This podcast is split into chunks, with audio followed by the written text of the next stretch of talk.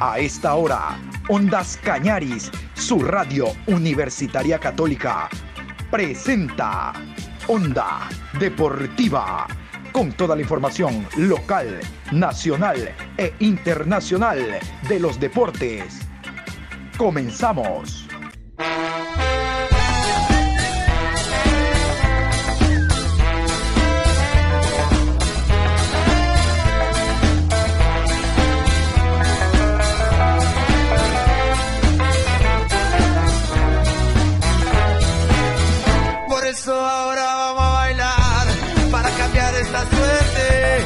Sabemos gambetear para ausentar la muerte.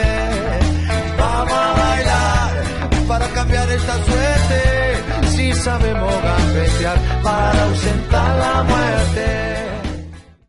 Hola, ¿qué tal? ¿Cómo me le va mi querido Patricio San Martín? Aquí estamos nosotros iniciando la semana deportiva. Estamos iniciando Onda Deportiva a través de Ondas Cañares Hoy lunes 15 de agosto, programa 1019, iniciando esta nueva semana con la bendición de Dios. Hay mucha información. Liga Pro Betcris finaliza el día de hoy con el encuentro Deportivo Cuenca ante el conjunto del Delfín. Transmisión de Ondas Cañaris. Nosotros en el programa después de las 13.30 vamos a hablar de ese partido y lo que significa el compromiso que cierra la sexta fecha, segunda fase de la Liga Pro Betcris esta fecha que hasta el momento ha traído unos resultados llamativos, ¿no? Por ejemplo, ese empate de Barcelona local en el Monumental. Yo creo que lo más destacado hasta ahora es la victoria de Aucas ante 9 de octubre, porque se pensaba que 9 de octubre que le había ganado al Aucas por Copa de Ecuador, que le quitó el invicto y está en cuadrangular, podía ocurrir lo mismo. Pero ya les hemos dicho, no todos los partidos son iguales, las predisposiciones, los sistemas varían por más que los mismos equipos se enfrenten de una a dos semanas de diferencia. Vea, se tomó la revancha ahora en este torneo llamado Liga Pro Betcris y es el puntero tanto del acumulado como de la segunda etapa, el equipo del Aucas y encaminado a ganar la misma. ¿Se lo permitirán nosotros? Bueno, eso vamos a hablar en la programación. Hoy estaremos repasando en segunda en la segunda media hora el partido del Gualaceo. Gualaceo perdió ante el equipo de Independiente del Valle 2 por 0 allá en Chillo, Gijón. Pero vamos a iniciar con una noticia positiva que nos agrada a todos los ecuatorianos, la victoria de El Chito Vera. El Chito Vera ganó en la UFC el fin de semana, le ganó a Dominic Cruz tenemos muchas reacciones, opiniones, la entrevista con el Chito, el mundo eh, alaba la actuación del Chito Vera porque tiene una técnica especial. Yo de esto desconozco, simplemente soy un aficionado, así que voy a intentar en esta primera media hora de programa darles a conocer todos los detalles para juntos intentar digerir lo que significa UFC, la pelea, cómo se prepara, porque realmente uno cuando desconoce tiene que preguntar. Yo no soy todólogo. Vamos con la crónica. Nos metemos a la victoria de El Chito Vera.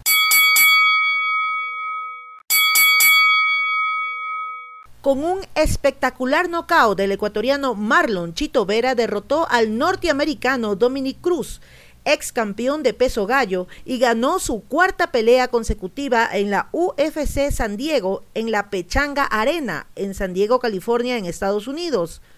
Una patada al rostro en el cuarto asalto fue determinante para conseguir el knockout y triunfar. Vera, que ocupa el quinto lugar en el ranking de peso gallo, subirá tras este triunfo. Tiene un récord de 20 victorias, 7 derrotas y un empate. Esta victoria lo pone como potencial contendiente para el título de las 135 libras. Sí, señor, un orgullo ecuatoriano lo realizado por Marlon El Chito Vera. Yo les decía en el inicio, vamos a continuación con una opinión técnica una opinión de lo que ocurrió en el compromiso. No nosotros, a la larga aficionados ecuatorianos, vamos Chito, eso, qué buen patazo, dale, dale Chito, no te hago. No, no, no. Nosotros vamos con una opinión técnica, el análisis de lo que fue este combate. Aquí está el periodista José Luis Rodríguez. Vamos con él y el análisis de este encuentro, victoria de Chito Vera en la pelea estelar de la noche. Escuchemos. Finalmente llegábamos a la pelea estelar de este UFC por ESPN, en donde Marlon Chito Vera enfrentaba al ex campeón de la categoría Dominic Cruz. Vamos directamente a lo que sucedió en el primer asalto. Claramente, un Dominic Cruz empezó de manera bastante agresiva, conociendo que el ecuatoriano es famoso por comenzar sus peleas bastante lentas dentro del octágono. Aún así, Marlon Chito Vera aguantó los mejores golpes de Dominic Cruz en este primer asalto, que el ex campeón sacó de buena manera con sus movimientos ya conocidos de pie y cabeceo. En el segundo asalto, Dominic Cruz seguiría dominando la pelea, pero como de costumbre, también en las peleas de Marlon Chito Vera, este iría de menos a más. Este asalto no fue tan fácil para Dominic Cruz y no pudo conseguir unos derribos que la esquina estaba pidiendo con muchas ganas. Luego, en el tercer asalto, sería una pelea mucho más cerrada. Marlon Chito Vera empezaría a conectar golpes mucho más duros que empezarían a entrar en el cuerpo y rostro de Dominic Cruz. Aún así, parece un asalto bastante cerrado, por lo que no se sabe hacia cuál lado pudo haber ido este tercer asalto. En el cuarto asalto parecía que Dominic Cruz seguía teniendo el control del combate. Quizás teniendo un asalto más seguro dentro de la pelea, podría haberse llevado una victoria por decisión unánime, pero el ex campeón no pudo mantener el ritmo dentro de la pelea. Chito seguía presionando hacia adelante y a pesar de los constantes movimientos de cabeza y pies de Dominic Cruz, con paciencia y experiencia, Marlon Chito Vera consiguió el momento perfecto para conectar una patada directa a la nariz de Dominic Cruz. Con esto, el ex campeón iría de inmediato a la lona.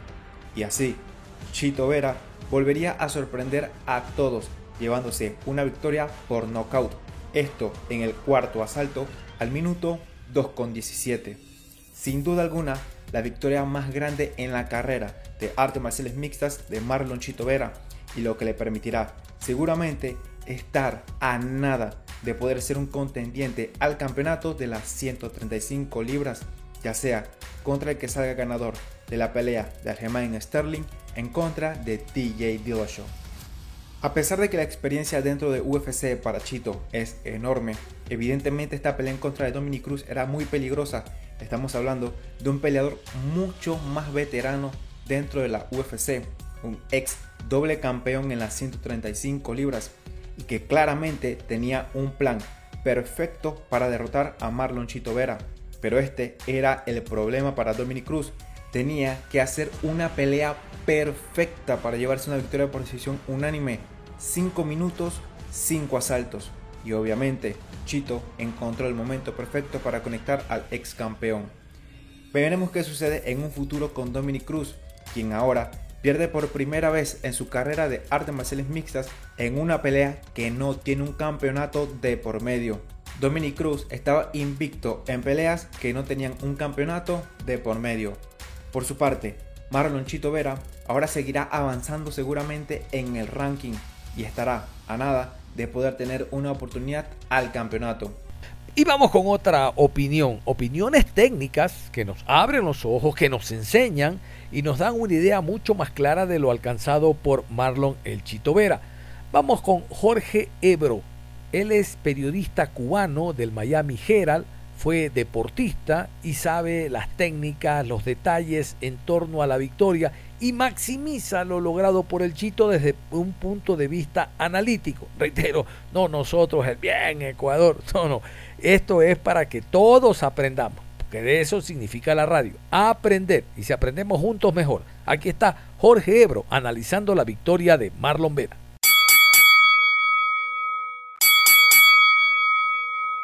Una pelea que sin duda eh, comenzó con un Dominic Cruz muy activo, muy inteligente en los movimientos, muy explosivo y que intentó utilizar la lucha. Y yo le dije en muchas ocasiones a ustedes, yo siento que en esta pelea Dominic Cruz va a tratar de buscar elementos de lucha que hacía tiempo no se advertían en él. Porque era la única forma que yo veía que Dominic Cruz podía disminuir la marcha de Chito Vera. Y vaya que lo intentó. vaya que lo intentó eh, en una pelea donde eh, en algún momento, en algún momento parecía que Dominic Cruz iba a sentar las bases de este combate. En algún momento, sobre todo en los primeros dos rounds, los primeros dos rounds los gana Dominic Cruz sin mucho problema. Los gana Dominic Cruz sin mucho problema. Eh, no se puede negar que este hombre es un super veterano. No se puede negar que este hombre es alguien con una eh, experiencia eh, increíble. Este es un hombre que lo ha visto todo, que no por gusto ha estado tanto, tanto tiempo en la cima de las artes marciales mixtas, en la cima de esta división. Uno de los mejores 135 libras que hayamos visto en todos los tiempos. Esto es lo que es Dominic Cruz. Pero Dominic Cruz, como hay para todo en la vida, hay un tiempo para todo en la vida. Y el tiempo nos dice que este es el momento de eh, Marlon Chito Vera. Este es el tiempo de un Chito Vera que poco a poco, poco a poco fue comenzando a leer lo que hacía Dominic Cruz. ¿Qué es lo que hace Dominic Cruz, por ejemplo, que lo hace tan exitoso y que lo ha hecho tan exitoso en el pasado? Los movimientos, la forma en que él se mueve, la forma en que él eh, logra eh, hacer fallar a sus oponentes, la forma en que él tira y lleva. Yo decía que en alguna ocasión yo comparaba a Dominic Cruz con Basil Lomachenko. Si ustedes tienen y tienen la posibilidad de ir a YouTube y ver peleas pasadas de Lomachenko o del propio Manny Pacquiao, dan un golpe y se mueven, un golpe y se mueven, un golpe y se mueven. Nunca vas a encontrar a Dominic Cruz dos veces en el mismo lugar. Muy pocas veces vas a encontrar a Dominic Cruz en el mismo lugar donde tiró el golpe. Él tira y a un lado, tira al otro lado, tira y no está. Esto realmente le costó al menos dos rounds a Chito Vera para darse cuenta de lo complicado que estaba eh, Dominic Cruz.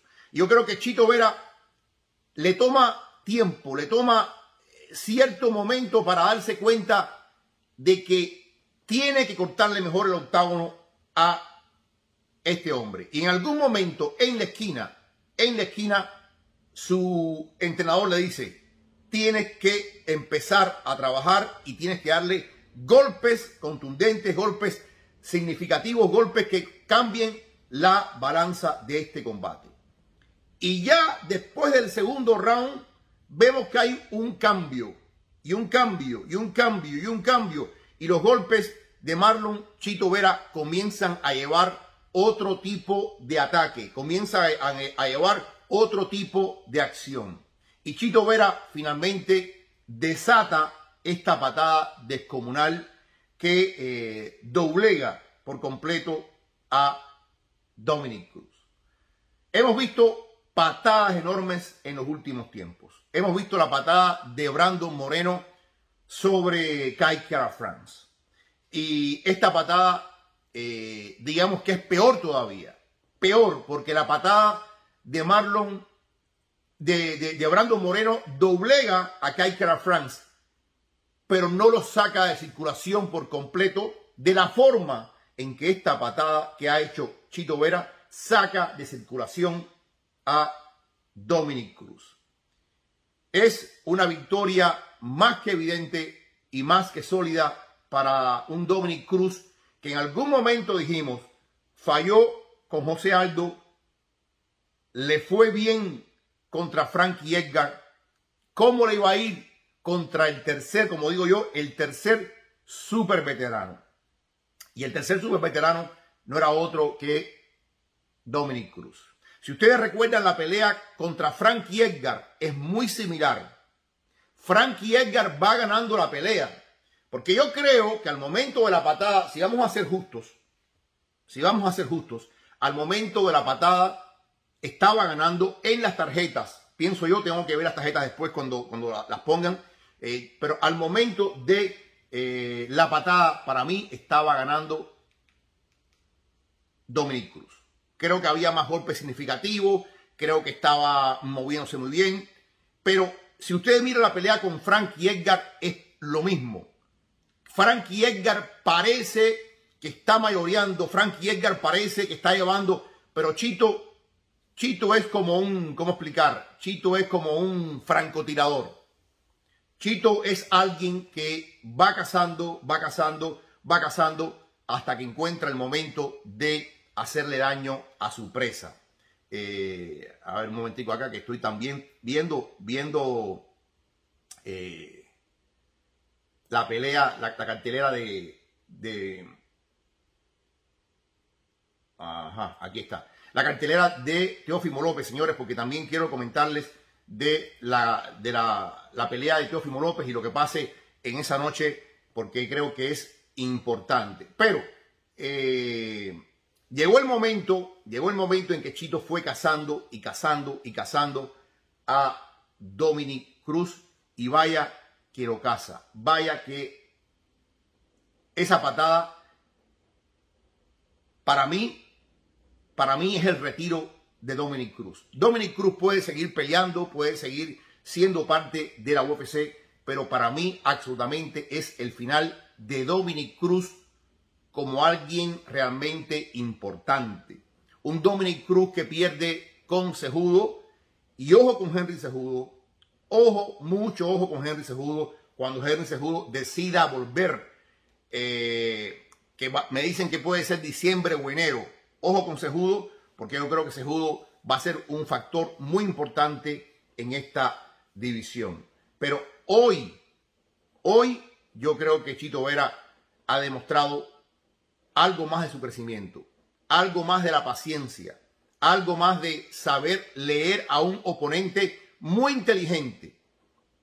Habrá otros oponentes más presionantes, habrá otros oponentes con más poder, pero es muy difícil, muy difícil encontrar en esta división a alguien con la inteligencia que tiene Dominic Cruz. Dominic Cruz es muy inteligente y vencer esa fuerza mental requiere de un tratamiento, requiere de un corazón y requiere de una paciencia que hoy la ha demostrado Marlon Chito Vera espectacular lo que ha hecho, espectacular la victoria.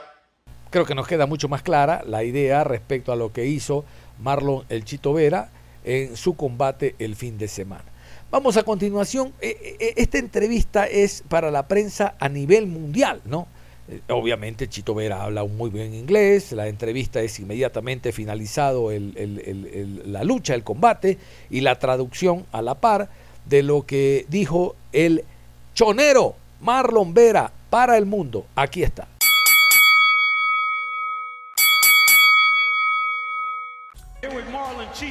Aquí con Marlon Chito Vera. Chito, la pelea comenzó como esperábamos. ¿Crees tú que era cuestión de descifrar el juego de pies de Dominic Cruz? Primero que todo, San Diego, todo el respeto para tu chico. Yo soy un profesional, gracias a todos los que están aquí. I'm fucking fucking arena today, huh? Ecuador, en la casa. Vamos a ser campeón del mundo. No vamos a parar. Gracias por estar aquí todo el tricolor. Yo no puedo salir con la bandera, pero ustedes la están flameando ahí. Chole, Manabi, Ecuador. Nos vamos para arriba. Let's take a look at your work up here. You know, Dominic Vamos Cruz, footwork is Dominic great, Cruz but when he pivots at times, he puts his head down. You miss one in the second round, algunas veces but then you went cabeza. back to it Fallaste en el segundo salto, pero después diste esa hermosa patada a la cabeza. First of all, it was hard to find the low kick. Que I'm a todo. great low kicker. It was hard to find it. Muy buena patada a la pierna, pero realmente es muy difícil encontrarlo. Throw a bomb after your punches and you will find him. So, props to Carrillo. Después de los golpes empezaba a salir con la cabeza. Oh, ahí se ve la nariz, cómo le dibujó las curvas de perico, le rompió la nariz a Cruz. Todos los peleadores peso gallo, la mayoría, están peleando muy pronto. ¿Qué sigue para Chito Vera? ¿O crees, qué crees tú que espera para Chito Vera? Yo tengo el corazón, tengo la gente atrás mío para ser campeón del mundo, así que nosotros no podemos controlar eso, pero que tenga una buena finalización creo que me va a llevar al título. Pero para mi gente de Ecuador, yo voy a ser el próximo campeón del mundo. Señoras y señoras. Para Latinoamérica también habló Marlon Vera después de la lucha, después del combate, en una parte habló de lo que significa para él estar rodeado de ecuatorianos, de observar la bandera. Esos factores exógenos forman parte de las ganas, el deseo y de la adrenalina que le pone en cada compromiso. Y de lo que ustedes han escuchado hasta ahora, ese estilo muy peculiar que tiene el deportista ecuatoriano de no iniciar eh, la, lucha, el combate muy abocado. No, no, no. Él maneja los ritmos de, del mismo, ¿no? Y luego empieza de manera gradual a atacar a su rival. Vamos con esta nota muy interesante para toda Latinoamérica de lo logrado por el ecuatoriano Marlon El Chito Vera.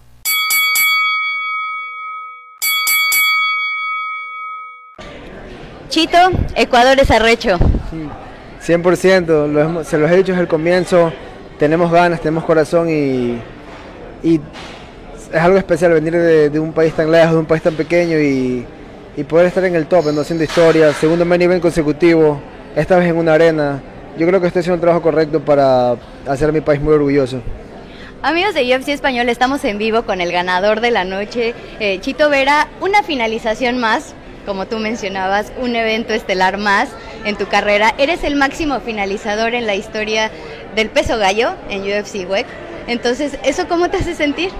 Wow, es, es muy inspirador escuchar que, que, estoy haciendo cosas así y realmente me, me pone muy feliz saber que todo ese sacrificio, todo ese empuje que yo he puesto en estos años me ha traído hasta acá. Entonces, voy a seguir creyendo en mí, voy a seguir trabajando y realmente aprecio mucho el apoyo de la gente, de los latinos. Hoy en la arena estaba bien dividida y estamos en Estados Unidos, entonces realmente aprecio mucho el apoyo, el cariño de mi gente. La bandera tricolor la veo hoy día flamear miles de veces y estoy contento, estoy muy contento y, gracias a por todo. Ahora Chito, te hemos visto siempre de menos a más, el primer round eh, complicado apenas encendiendo eh, la ametralladora, ¿no? Y después viene el segundo round, el tercero y hasta el cuarto es donde eh, conectas esa patada que te abre la puerta para el knockout. ¿Cómo vas trabajando la finalización? Pues poco a poco, voy picando hielo, voy yendo hacia el frente, voy buscando la finalización y, y al final del día solo tratando, ¿no? intentando, viniendo preparado, viniendo con buen cardio, con buena técnica, con buena defensa para, no, para que no me lastimen y yo poder seguir intentando y, y nunca para, esto nunca para. Ahora al final te acercas eh, a Dana White, ¿qué fue lo que le dijiste? ¿Le pediste la oportunidad por el cinturón? ¿Qué fue lo que pasó ahí? Hice algo que creo que la gente no hace, ¿no? Le di las gracias, le di las gracias por todo lo que ha hecho, por creer en mí. Yo empecé en el 2014 en el Ultimate Fighter y tenía potencial, pero no, no había conseguido nada, me costó llegar a donde estoy. Entonces, simplemente le dije lo que siento, le, di las gracias por cambiarme la vida, por darme un trabajo, pues y por, la vida que vivo, no vivo la vida que vivo gracias a, hacer las cosas que hago aquí en la UFC. Esta es tu pelea número 20 en el octágono. Eh, ha sido un camino largo. Noqueaste a Frankie Edgar con una patada. Después viene esa pelea estelar con Rob Font. Ahora Dominic Cruz. ¿Qué sigue para Chito Vera? ¿Otra pelea en 2022? ¿Qué es lo que sigue? Pues primero lo primero, ¿no? regresar al gimnasio, seguir mejorando, seguir trabajando y, y ellos ya saben a quién llamar cuando quieren un buen espectáculo, así que yo estoy aquí y, voy a ser campeón mundial. Chito, eh, también se acerca contigo Michael Morales, los dos ecuatorianos. Le estás abriendo la puerta eh, a tu país, a toda Latinoamérica y además lo has hecho eh, con Michael Morales. ¿Qué se siente compartir pues ser los representantes ecuatorianos en el octágono y de qué manera lo están haciendo? Pues se siente bien, se siente bien saber que, que ellos ahora tienen un, un, camino, tienen, tienen una, una meta que ver en la cima de la montaña. ¿no? Cuando yo llegué realmente estaba un poco perdido, no sabía para qué lado coger, pero como dicen, como dicen por ahí, tengo mucha suerte, llegué lejos y pues ahora los que vienen, vienen, vienen picando piedra abajo, vienen haciéndolo muy bien como él, pues les es lo mejor y que sigan, que sigan su trabajo, ¿no? Que, que no, que no se olviden de que el que se queda, el que no, el que para se queda estancado y pues todo para arriba. Chito, muchísimas felicidades, muchísimo éxito y a disfrutar de esa victoria. ¿Algo más que quieras agregar para toda la gente de Latinoamérica? Pues gracias, gracias por el apoyo, gracias por el cariño. Nos vamos para arriba y no se acuerden que por más que sea difícil el día, siempre va a salir la luz. No paren nunca. Muchas gracias, Chito. Gracias, amigos.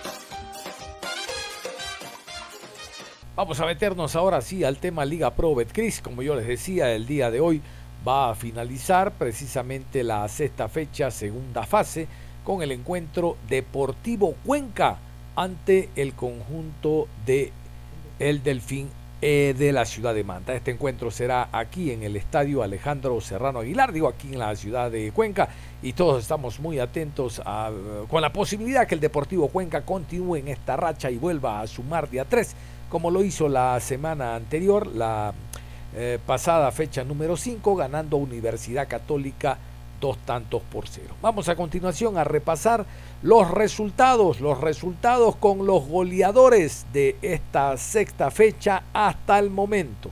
Los resultados son los siguientes. Muchurruna Llorense, empate a 1. Independiente del Valle 2, Gualaceo 0. 9 de octubre 1, Aucas 2. Barcelona y Universidad Católica, empate a cero. Cumbayá 1, Macará 0. Técnico Universitario 3, Guayaquil City 1. Liga de Quito 2, Emelec 0. Hasta el momento se han marcado 13 goles. Vamos a hacer la pausa y al volver estaremos hablando de la victoria de Independiente del Valle sobre el equipo del Gualaceo y un adelanto de lo que será el encuentro de hoy, 19 horas, Deportivo Cuenca ante el equipo del Delfín con transmisión de Ondas Cañaris. La pausa y regresamos. Onda Deportiva. Regresamos con Onda Deportiva. Aquí estamos y seguimos, como habíamos indicado, después de la pausa en esta programación. Vamos a hablar de la derrota del equipo de Gualaceo sobre Independiente, último partido jugado en calidad de visitante allá en Chillo, Gijón. Al final de esta media hora estaremos invitándolos y recordándoles que hoy Ondas Cañaris estará en la transmisión del encuentro Deportivo Cuenca ante el Delfín, con todo su personal deportivo desde el estadio Alejandro Serrano Aguilar. Comenzamos. Vamos a hablar a continuación de la victoria local de Independiente del Valle en Chillo Gijón, 2 por 0 sobre el conjunto del Gualaceo. Independiente, ustedes saben, ahora se encuentra a un solo punto de Sociedad Deportiva Aucas y ha pensado eh, el técnico Martín Anselmi en la famosa rotación. Bueno, en este partido ha presentado un equipo no de 11 titulares, fue un equipo mixto porque hubo jugadores que habitualmente no son considerados en el 11 inicial de los Rayados del Valle. Vamos mejor a continuación con los 11 jugadores de Martín Anselmi. Ramírez con el 1, Fernández con el número 13, 6 para Chávez, Carabajal con el 14, 2 Segovia, Schunke con el 5, Cabezas con el número 11, Pellerano con el 16, Farabelli camiseta número 8, Ayoví con el 17 y Ortiz con el 80. Pensando en lo que significa Independiente del Valle, pensábamos que el técnico Vanegas iba a poner un solo punta, iba a reforzar el medio campo, pero no, sorprendió a todos con dos delanteros. Vamos a continuación con los 11 de Leonardo Vanegas, el equipo de Gualaceo.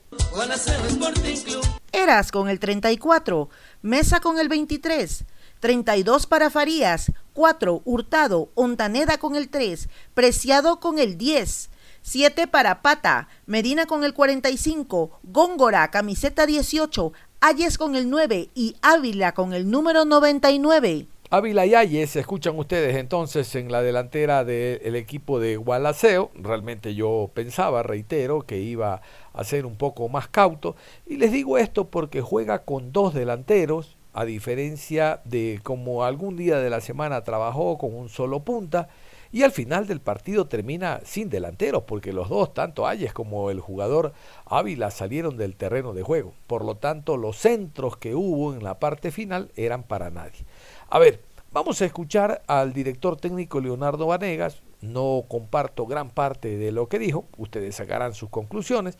porque el técnico habló del penal errado por Góngora a los tres minutos y ese fue el efecto desencadenante para perder el partido. No, no, no.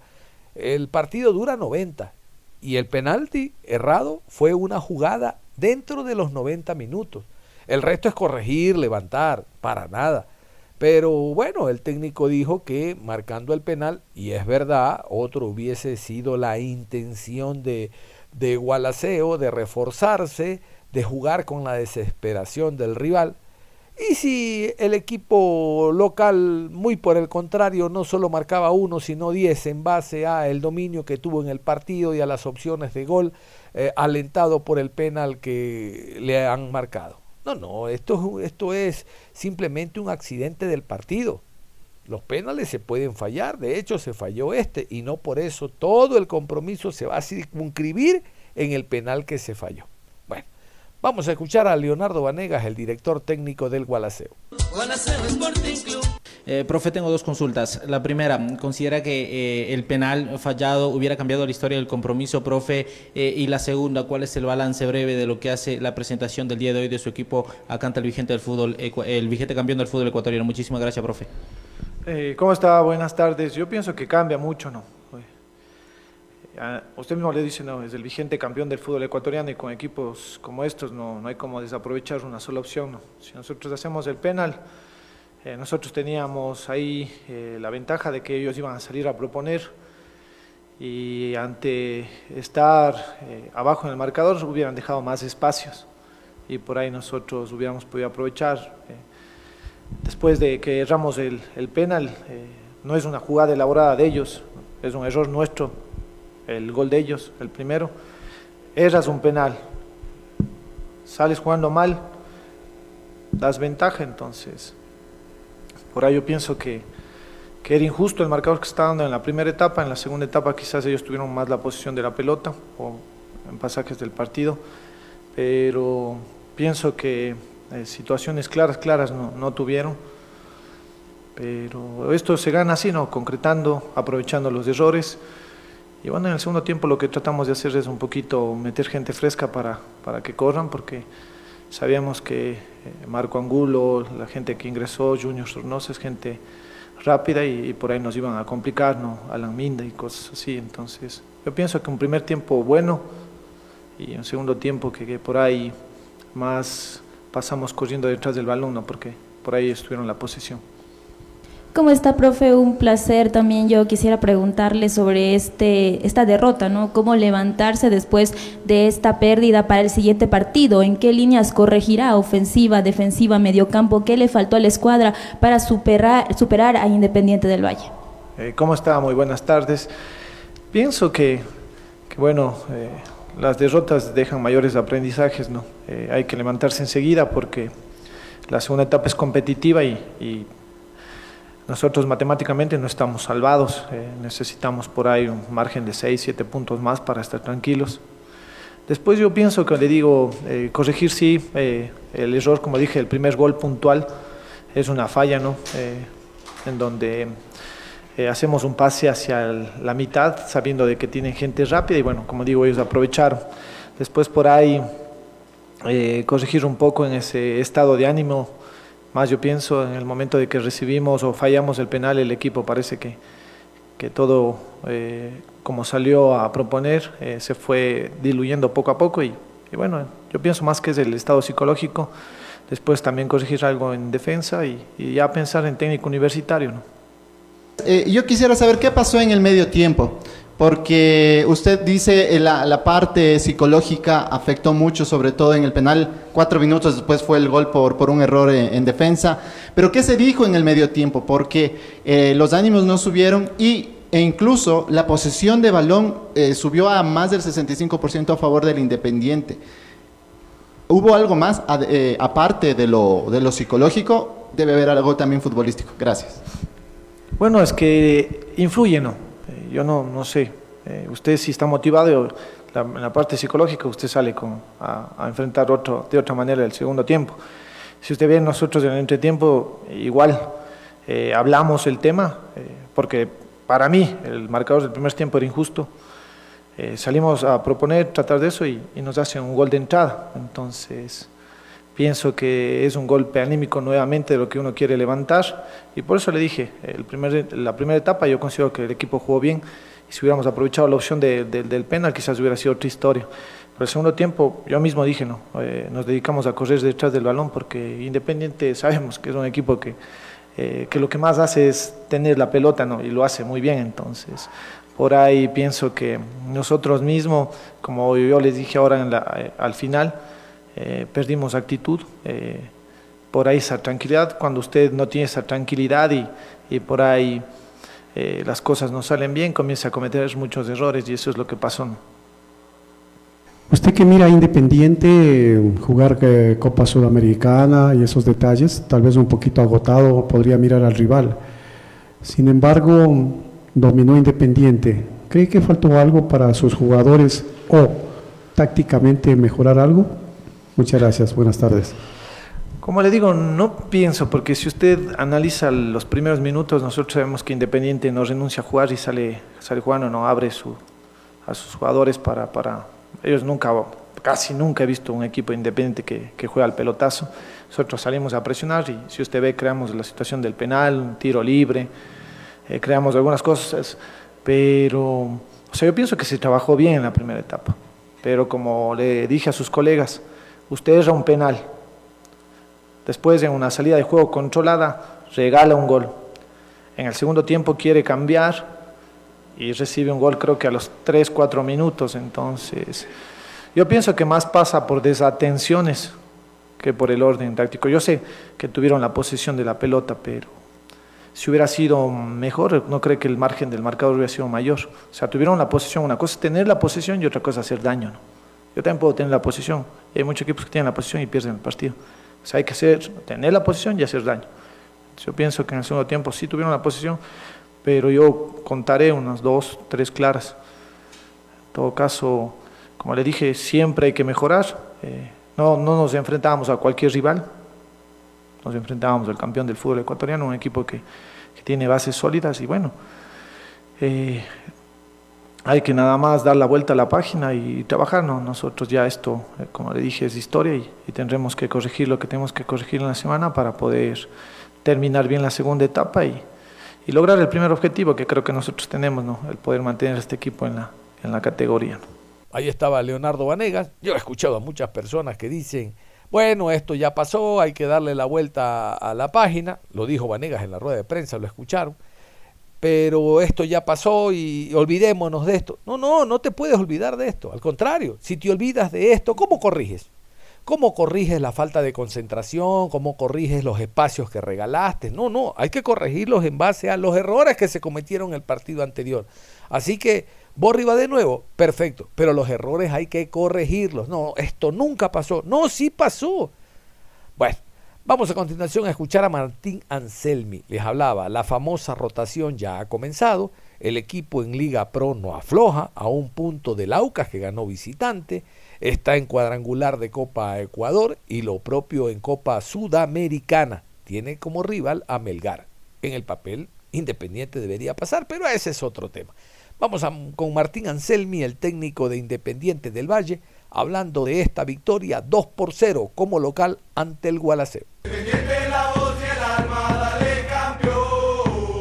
Eh, en primer lugar, felicitarle por el triunfo.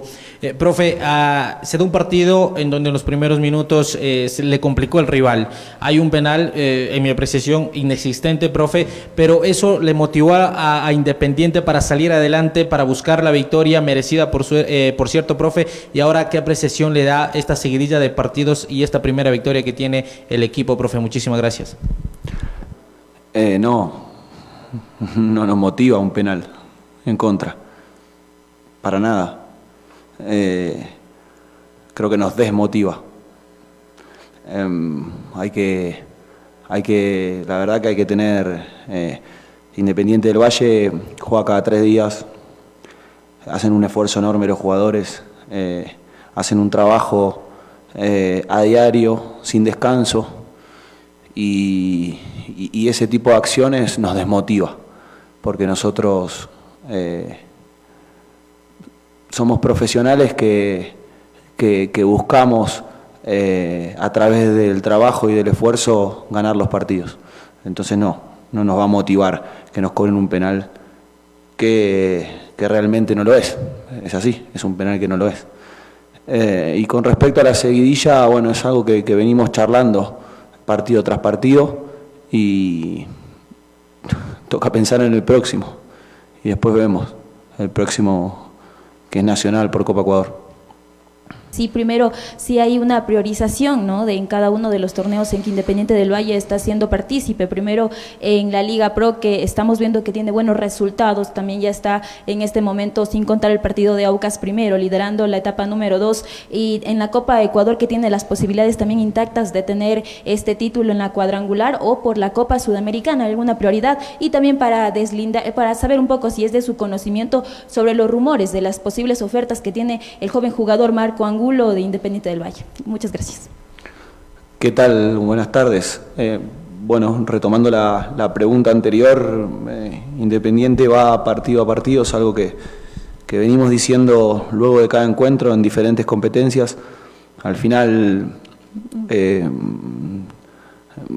cada partido que nos toque vamos a intentar ganarlo y después con el correr del tiempo veremos al final que o para qué está Independiente del Valle. Nuestro objetivo es partido a partido y tratar de cada encuentro sacarlo adelante. Con relación a Marco, la verdad que no, desconozco, no tengo, no tengo esa información, así que no, no sabría qué, qué contestarte. Yo quisiera saber sobre la salida desde atrás, cuando hay saque de portería, porque yo veo que hay dudas, hay un poco de nerviosismo, sobre todo cuando tiene el balón eh, Moisés Ramírez. Yo quisiera saber de qué forma se está trabajando eso, si usted ve eh, esos errores o esos nervios tal vez, eh, para que obviamente los nervios nos traicionen y existan menos errores, sobre todo en posesión y pases, y no vuelva a suceder como lo que pasó ante Barcelona aunque hoy, hoy no hubo mayores errores. Y también felicidades por este triunfo y por la clasificación a Copa Sudamericana. Gracias, profe. Para mejorar en algo, nadie nace sabiendo, ¿no? Y para ser mejor en algo, hay que pasar por un proceso de frustración. Para lo que sea, si yo quisiera aprender un idioma a mi edad, seguramente mi cerebro me invite a abandonarlo rápidamente, porque es un gasto de energía que no está acostumbrado y requiere un esfuerzo, requiere un pasar una frustración, un sacrificio y seguir intentando. Yo no veo hoy, en el partido de hoy, ni en ningún partido, pero hoy puntualmente, eh, nerviosismo en los jugadores. Todo lo contrario, es algo que nosotros entrenamos antes de cada partido, sobre todo ante rivales que nos pueden llegar a presionar, si creemos que no nos van a presionar con el poco tiempo de entrenamiento que tenemos entre partido y partido, no, no es algo que valorizamos, pero si creemos que nos van a presionar, eh, sí lo entrenamos y, para este partido sí lo hemos entrenado y las salidas se dieron como nosotros esperábamos. Que el jugador parezca apretado eh, para lanzar no es porque está siendo apretado, los estamos atrayendo a donde nosotros queremos para lanzar, dejar de cara y, jugar con, los carriles para poder generar eh, eh, o llegar al arco rival con mejores probabilidades. Al final nosotros iniciamos porque tenemos superioridad a la hora de iniciar y porque queremos controlar el partido a través de la pelota. Entonces, para controlar el partido a través de la pelota, si yo la lanzo, divido, saco el equipo y divido, la pelota está en el aire, puede ser para cualquiera de los dos. En cambio, al iniciar, siempre que haya superioridades, porque hay rivales como Táchira el otro día, que por momentos empezó a jugarnos mano a mano, en alguna lo intentó Gualacé hoy, eh, bueno, en esos casos, al, estar en un 10 versus 10, por ahí sí se puede encontrar otras ventajas que pueden ser los espacios. Pero en el partido de hoy no, no veo nerviosismo, ah, eh, todo lo contrario, empezamos a encontrar las salidas, encontramos soluciones de primera línea, de segunda línea, eh, pasamos de jugar en un rombo a un cuadrado, fíjense las, las cantidades de situaciones que recibió Dani Cabeza posicionado en el lugar. Y eso está eso es producto de la interpretación de los jugadores, producto del trabajo, producto de seguir intentándolo, no solo acá, sino en cada entrenamiento. Entonces, esa es nuestra esencia, es nuestra forma de jugar y creemos totalmente en lo que hacemos. Entonces, eh, no, no, no, no, lo vemos como un riesgo, más bien lo vemos como, como eh, una herramienta más para poder ganar los partidos. José Martín, se ha hablado mucho del partido, yo más me agradeciendo la presencia, quería conocer cuál es el criterio, el punto de vista del rival a futuro ya en Copa Sudamericana, como es Melgar de Arequipa, que le dejó un grande como es Internacional de Porto Alegre. Mi primera pregunta. Y la segunda, ¿cómo soportar estos tres torneos? Copa Sudamericana, Copa Ecuador y Liga Pro. Gracias, José Martín. Acerca de Melgar, eh, sinceramente, eh, pero es honesto lo, lo que le estoy diciendo. Eh, todavía no, nos pusimos a pensar en Melgar porque no, nos da tiempo. Sí, no desconocemos de qué se trata el rival, obviamente los partidos con Internacional los hemos visto. Me parece un rival que está bien trabajado, que sabe a lo que juega y que es muy aguerrido cuando no tiene el balón y que cuando tiene el balón propone. Entonces creo que va a ser un, choque durísimo para Independiente del Valle y, va a ser una, un, ida y vuelta eh, que no se va a definir eh, rápidamente, sino que va, va, a durar hasta el final. Entonces me parece un rival que merece estar donde está, por algo llegó, por algo eliminó a un grande de Brasil y eso va a ser una linda serie y un lindo desafío para nosotros. Eh, con relación a las tres competencias, lo mismo. Ahora pensamos en Nacional y, luego vemos qué, es lo que nos toca y cómo lo vamos a afrontar. Gracias. Lindo fútbol, buen toquecito de balón. Al último que estaba relatando, 30 toques hasta que el árbitro dijo basta, se acabó el partido. Pero mi pregunta no es de orden técnico o futbolístico ahora, sino ¿por qué se quedaron los muchachos ahí en el césped y no entraron al camerino? ¿Qué significa eso? ¿Será que estaban solidarios con los que están haciendo el precalentamiento y no jugaron tal vez? Me quedó esa curiosidad. Gracias Martín, buenas tardes.